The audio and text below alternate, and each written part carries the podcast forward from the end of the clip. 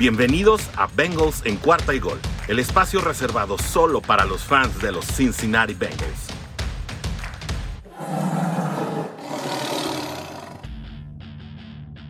Bienvenidos Juday Nation en español. Bienvenidos amigos de Bengals en cuarta y gol. Estamos de regreso en este su podcast dedicado exclusivamente a los fans de los Cincinnati Bengals. Y pues hoy estamos, no lo podemos negar, muy contentos porque estamos celebrando un Victory Monday. Tras dos semanas en las que pues prácticamente se nos había olvidado que era ver a nuestros Bengals eh, ganar y sumar una victoria más en la temporada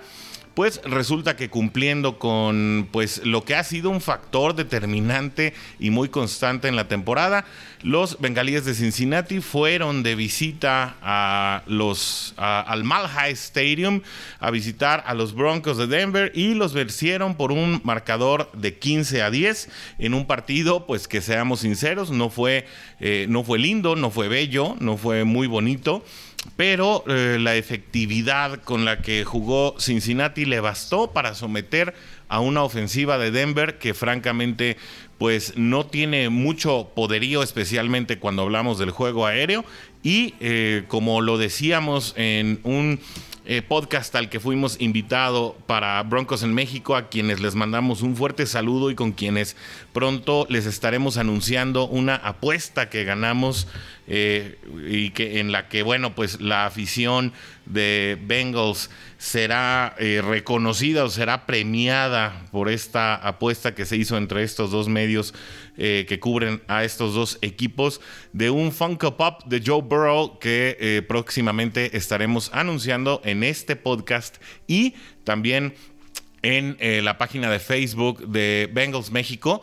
cómo será la dinámica para podérselo ganar. Obviamente también la página de Facebook de Hurray Nation en español estará siendo parte de la dinámica para que los fans de los Cincinnati Bengals que siguen a estas páginas puedan llevarse este premio. Así que bueno, eh, este triunfo con el cual Cincinnati llega a ocho eh, victorias en la temporada por seis derrotas los coloca como líderes divisionales, cosa que pues además nos da muchísimo gusto. Sabemos que esto puede ser eventual, pues eh, los Browns de Cleveland estarán jugando este lunes a mediodía, bueno, por ahí de las 4 de la tarde, un partido contra los eh, Raiders de Las Vegas, en el cual pues también se estarán jugando su clasificación a los playoffs. Ya prácticamente todos los juegos que se disputen a partir de esta semana, pues ya tienen implicaciones de playoff. Cleveland llega muy diezmado, tanto por el COVID como por las lesiones. Llega con un cuadro pues sumamente diezmado. Llega con un eh, quarterback de, reserva de la reserva, porque ni Case Keenum va a poder participar en el partido. Tampoco se espera que Baker Mayfield lo haga. De manera que será muy complicado que Cleveland pueda establecer un ataque ante una defensiva de Las Vegas que pues es el mejor argumento del equipo. Así que bueno, eh, ya veremos qué sucede. Si Cleveland no llega a ganar este partido, pues prácticamente los Cuervos y los Bengals se quedan solos en la cima, insistimos, eh, de, la división, pero solamente por esta semana con una misma marca. Pero como saben, eh, pues, las consecuciones de victorias en, dentro de la división es un factor de desempate en el cual Cincinnati está mejor librado con tres ganados y un perdido. Eh, prácticamente de los tres partidos que quedan por disputar a nuestro equipo, dos de ellos son divisionales, así que pues lo peor que puede pasar para Cincinnati es que queden con una marca de tres ganados, tres perdidos dentro de la división, si es que llegaran a perder todos, pero si llegan a ganar estos dos partidos, pues prácticamente se aseguran el tope de la división, puesto que llegarían por lo menos a 10 victorias y además eh, cinco de estas victorias serían dentro de la división, quedando solo un partido eh, pues con derrota, que fue aquel partido que Cleveland ganó a domicilio a los Cincinnati Bengals. Y eso le valdría amplias posibilidades de pasar directo, tal vez eh, jugar contra un comodín es lo más seguro seguro o por lo menos asegurar un lugar como comodín. Y esto colocaría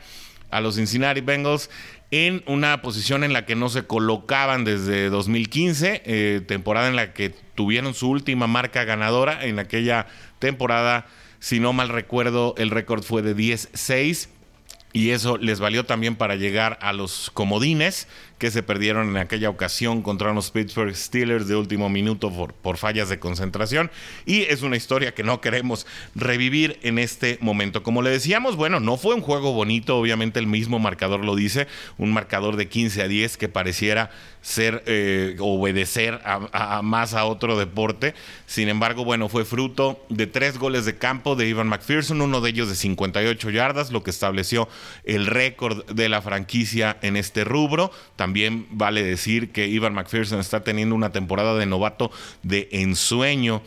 con estos Cincinnati Bengals y una anotación, un pase en el cuarto cuarto de Joe Burrow para Tyler Boyd de 53 yardas, con eh, el cual se buscó la conversión de dos puntos sin conseguirla. Sin embargo, eso fue suficiente para que con una actuación bastante sólida de una defensiva que además también tenía algunas ausencias, creo que la más notable ella la de Chido Agusia,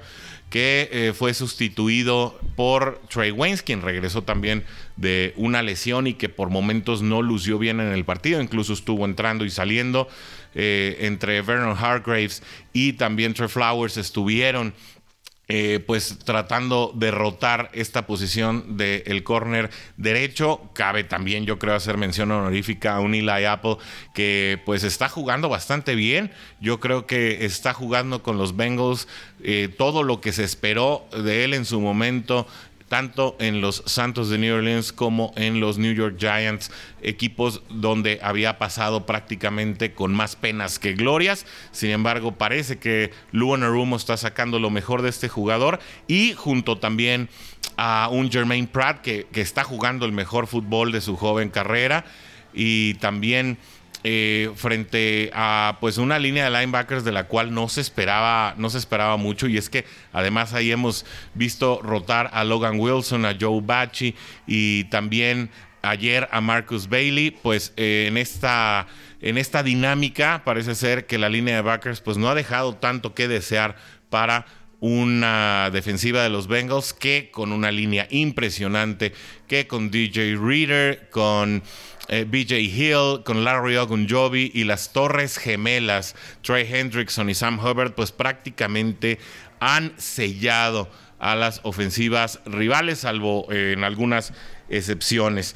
Y creo que también vale la pena hacer una mención honorífica a una línea ofensiva que pues pese a las ausencias, especialmente hablamos de Riley Reef, ya que Trey Hopkins sí alcanzó finalmente a librar eh, el asunto de las molestias eh, que se habían venido presentando para el centro, no solamente desde las últimas semanas, sino desde su lesión en el último partido de la temporada pasada y su rápida recuperación que tal vez no le había permitido jugar al 100%,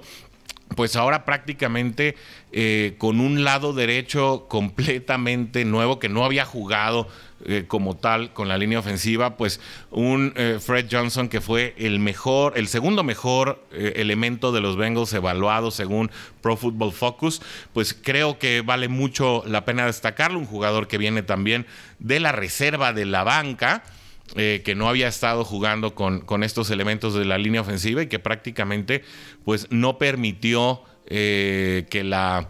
que la defensiva rival pues hiciera una pesadilla. Joe Burrow sabemos que Denver juega con, con, una caja ligera, lo que le llaman el light box. Eh, la fortaleza de la defensiva de Denver, que, que es, vaya, sí es eh, notable. Eh, se encuentra más cargada al perímetro, como lo venimos diciendo en los, en los últimos podcasts, tanto eh, pues los propios como aquellos a los que fuimos invitados muy amablemente la semana pasada y que siempre estamos muy agradecidos de ello. pues realmente creo que a pesar del respeto que le tuvo el plan de juego al perímetro de Denver en esta ocasión, pues también creo que la línea ofensiva cumplió, eh, digamos eh, que no de manera muy notable, pero sí de una manera efectiva con lo que tenía que hacer. Y Joe Burrow, salvo algunos eh, sacks que creo que pues a cualquier ofensiva le suceden. Lo vimos incluso también ayer con Tom Brady, al cual lo capturaron en cualquier cantidad de ocasiones, lo cual le sirvió pues que le dieran su primera blanqueada en casa en toda su carrera, más de 150 juegos en los que Tom Brady había pues por lo menos llevado a su ofensiva a anotar en alguna ocasión. Se rompieron ayer cuando eh, los Santos de Nueva Orleans, aquí hacemos un pequeño comercial, eh, derrotó 9-0, tampoco un partido muy notable por el desempeño ofensivo, pero eh, blanqueó de esta manera a los Tampa Bay Bucks en casa. Bueno, volviendo a nuestro partido y hablando, habiendo hablado ya de Fred Johnson y su mención honorífica, pues creo que también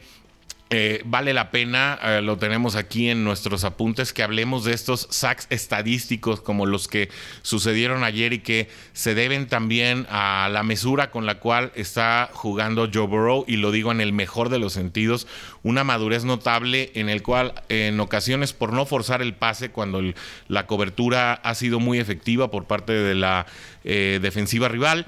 pues no se desespera Joe Burrow, no forza el pase y en ocasiones eh, ni siquiera eh, trata de lanzar el incompleto, sino que se queda con el balón y aunque se pierdan una o dos yardas, sale del terreno de juego asegurando que no genere esto una entrega de balón innecesaria como tal vez las que sucedieron en otros momentos de la temporada. Esto ha valido que las series ofensivas se puedan alargar o que por lo menos Cincinnati se quede con el balón y aunque se registran como sacks, pues no significa propiamente que la línea ofensiva haya fallado en su asignatura. Y yo creo que esto hay que notarlo sobre todo en los sacks registrados en los últimos partidos porque Joe Burrow ha estado jugando con bastante madurez y ha jugado esta carta que creo que se vale cuando eres el comandante de una ofensiva, especialmente una ofensiva como la que ha mostrado Cincinnati en las últimas semanas, con un amplio grado de explosividad y con una gran efectividad por parte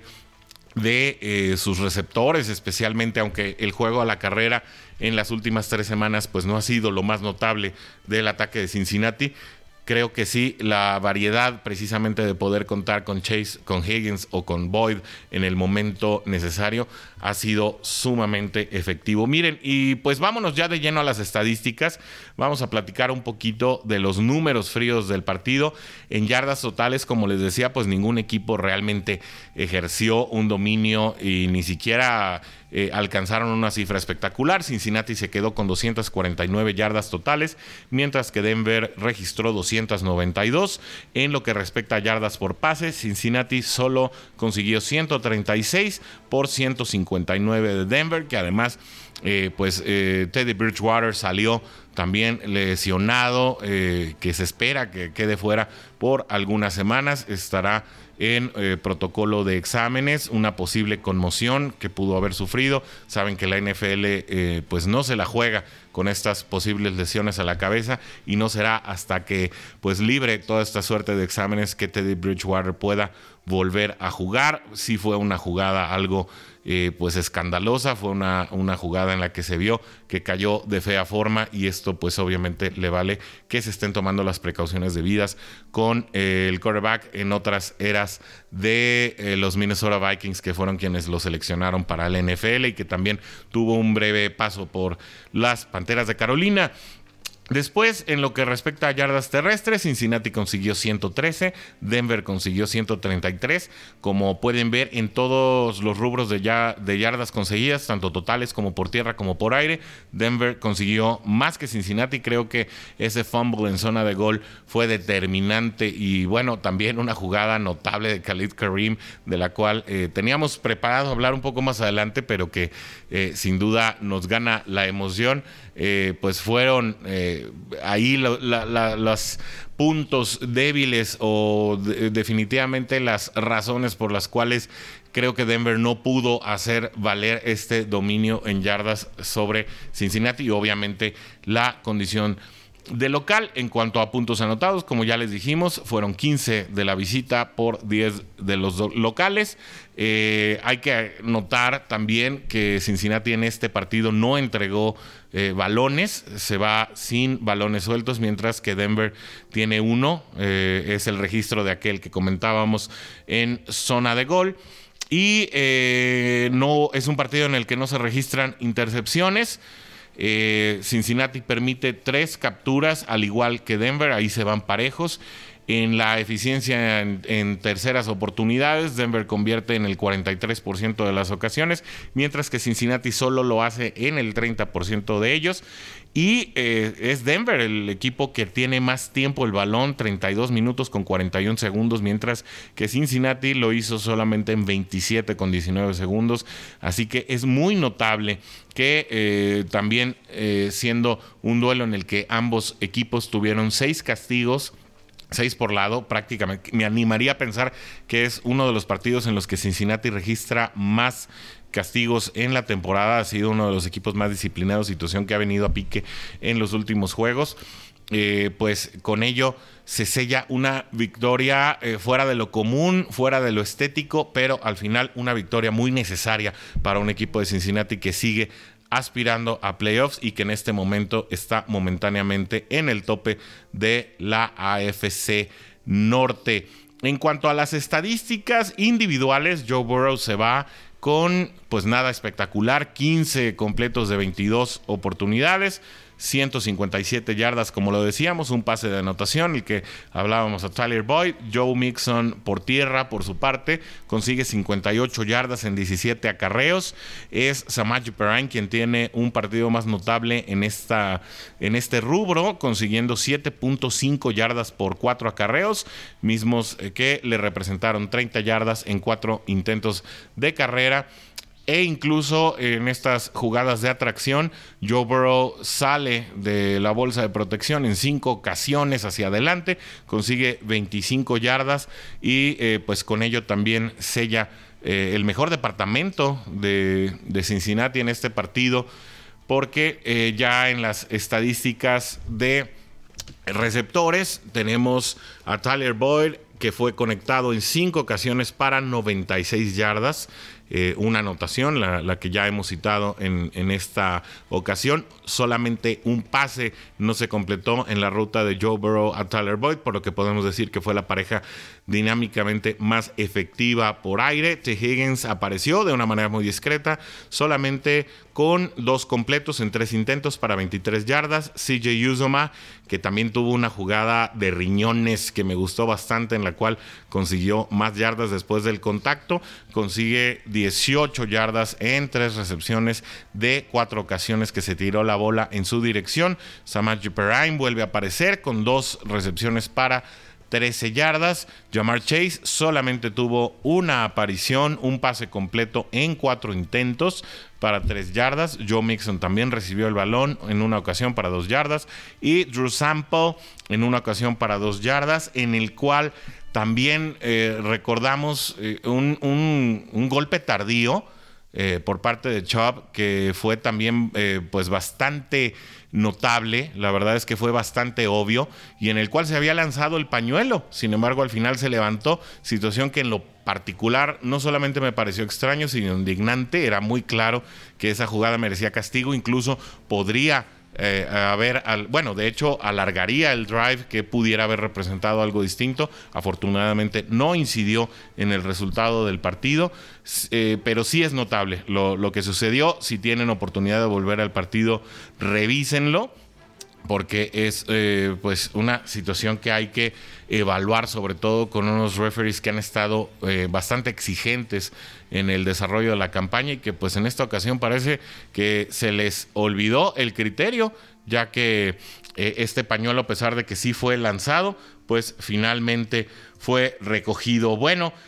para finalizar este, este pequeño episodio de salida, sabemos siempre que es muy breve. Creo que eh, es también de mencionar que Trey Hendrickson logró alargar a 10 su racha de partidos en los, cual, eh, en los cuales consigue una captura de mariscal de campo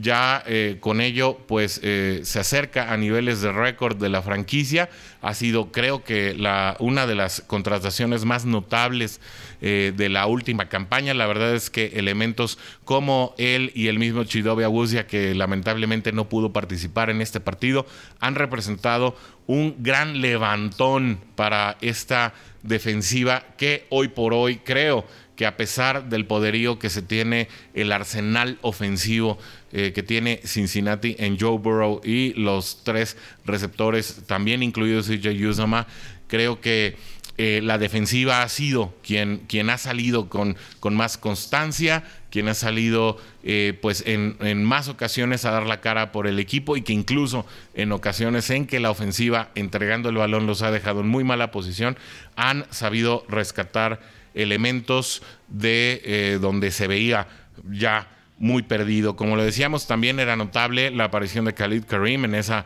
en esa jugada en la que prácticamente le arrebata el balón a la ofensiva de Denver y que eso les valió pues también frenar un ataque que eh, ya amenazaba y que se encontraba eh, en, situación de peligro. Un jugador pues que sale de la banca siempre es bueno que haga este tipo de jugadas. Eh, para finalizar y algo que quiero platicar con el panel de expertos en nuestro en vivo de este martes, no se lo pierdan, a través de la Hooday Nation en español y a través del Twitter de Bengals en cuarta y gol no se lo vayan a perder. Eh, creo que por primera vez tendremos el lineup completo.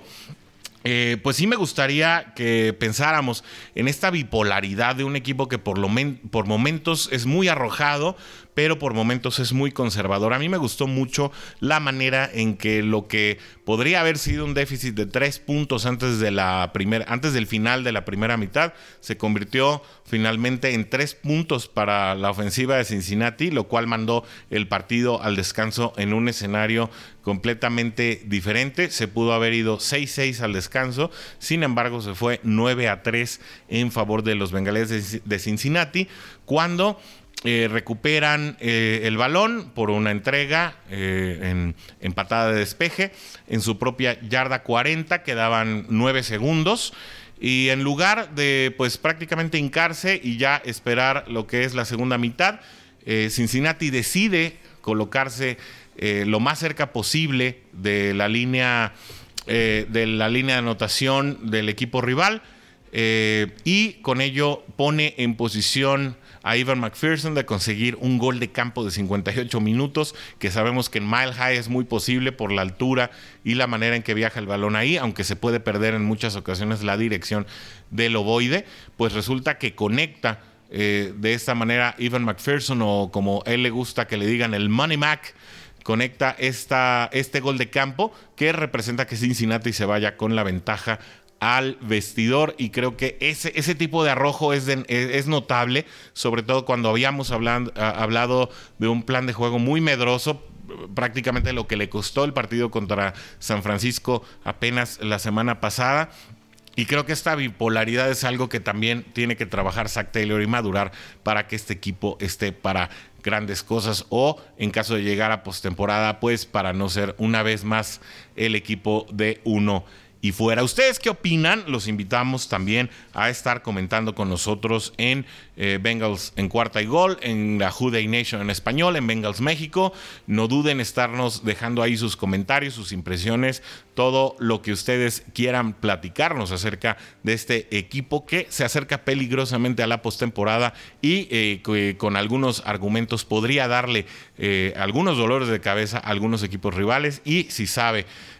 pues de alguna manera aminorar las deficiencias, las inmadureces que en ocasiones le han costado partidos, creo que pueden ser eh, de pues eh, de alguna manera de considerarse para el playoff picture de este final de temporada 2022 y que con ello tengamos más acción de los bengalíes de Cincinnati en el mes de enero. Así que los invitamos a participar con nosotros. Muchísimas gracias por su atención si es que llegaron hasta aquí. Los dejamos seguir y continuar con su Victory Monday. Espero que lo disfruten mucho y que sea una muy buena semana mientras esperamos la eh, llegada de la siguiente semana en una aduana que se espera complicada frente a unos Ravens que eh, todavía no sabemos si tendrán de vuelta su estrella Lamar Jackson, pero que ayer eh, fue relevado de buena manera, si bien no consiguió Cuervos la victoria ante Green Bay, pues fue un partido muy cerrado, se quedaron muy cerca de lograrlo Y eh, con ello, eh, pues no se espera que aunque faltara Lamar Jackson en la alineación de estos cuervos, eh, sea un partido fácil. será en casa. Sabemos que Cincinnati ha tenido más problemas en casa que de visita esta temporada. Así que bueno, hay que guardar todas las proporciones para el partido que se viene contra estos Baltimore Ravens. Muchísimas gracias por su atención. Nos vemos aquí eh, insisto, si quieren ver el programa en vivo, alrededor de las 6 de la tarde estaremos a través de Hooday Nation en español en Facebook, a través del Twitter de Bengals en cuarta y gol. Ahí los esperaremos, eh, pues un servidor y los expertos que eh, se conecten con nosotros y sobre todo en la semana los esperaremos también con los distintos materiales de Bengals en cuarta y gol que seguramente tendremos bastante esta semana. Se despide por hoy. Orson G, muchas gracias por acompañarnos y eh, pues no me puedo ir sin darle sobre todo hoy en un Victory Monday tan especial que nos acerca a los playoffs la tradicional despedida de nuestro Jude.